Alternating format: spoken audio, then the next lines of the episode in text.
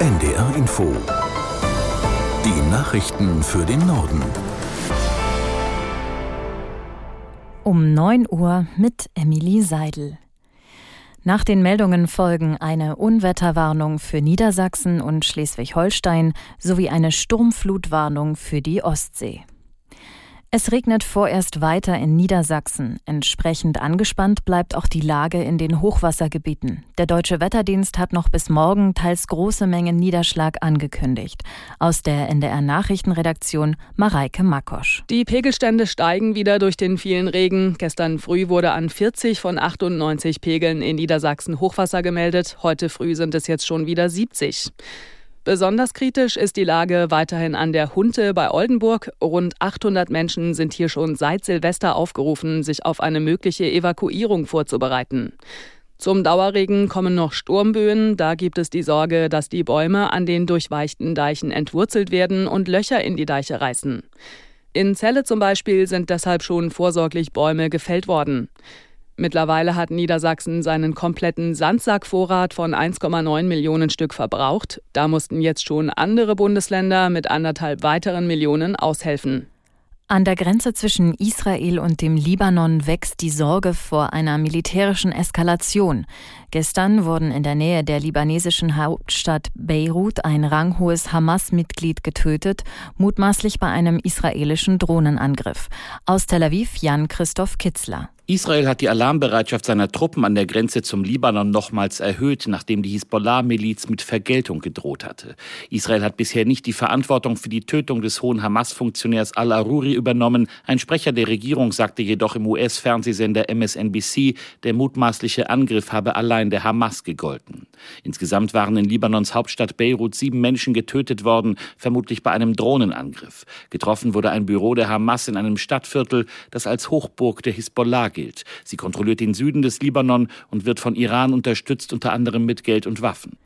Die Houthi-Rebellen im Jemen haben offenbar erneut Raketen in Richtung Rotes Meer abgefeuert. Nach Angaben des amerikanischen Zentralkommandos für den Nahen Osten wurden zwei ballistische Antischiffsraketen auf den Süden des Meeres abgeschossen. Schaden an Handelsschiffen sei aber nicht entstanden. Seit Beginn des Gaza-Krieges hat die Houthi-Miliz wiederholt Schiffe vor der Küste des Jemen angegriffen. Mehrere Reedereien meiden deshalb zurzeit die wichtige Handelsstraße. Arbeitsminister Heil hat vorgeschlagen, Menschen den Bürgergeldregelsatz zu streichen, die zumutbare Arbeit ablehnen. Während die Opposition die Idee gut findet, kommt aus der Ampelkoalition Kritik, besonders von den Grünen. Die Präsidentin des Sozialverbands VDK Bentele sagte im Morgenmagazin von ARD und ZDF, sie könne den Vorschlag nachvollziehen. Also erstmal sind es ganz wenige Menschen, auf die das zutrifft, die wirklich gar nicht wollen. Und da denke ich schon, ist es richtig, wenn man den Menschen sagt, komm, du musst dich beteiligen. Auch das ist ja gerecht und solidarisch, wenn sich alle nach ihren Möglichkeiten beteiligen.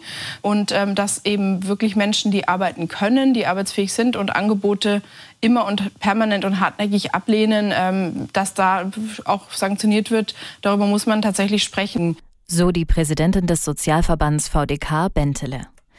Das Militär in Taiwan hat nach eigenen Angaben vier verdächtige Ballons aus China über seinem Gebiet entdeckt. Drei davon hätten die Inselrepublik südwestlich eines Luftwaffenstützpunktes überflogen. Aus Peking Benjamin Eisel. In den vergangenen Wochen hatten die Behörden in Taipei immer wieder chinesische Ballons in der Taiwanstraße gesichtet. Die 180 Kilometer breite Meerenge trennt die demokratisch regierte Insel vom chinesischen Festland.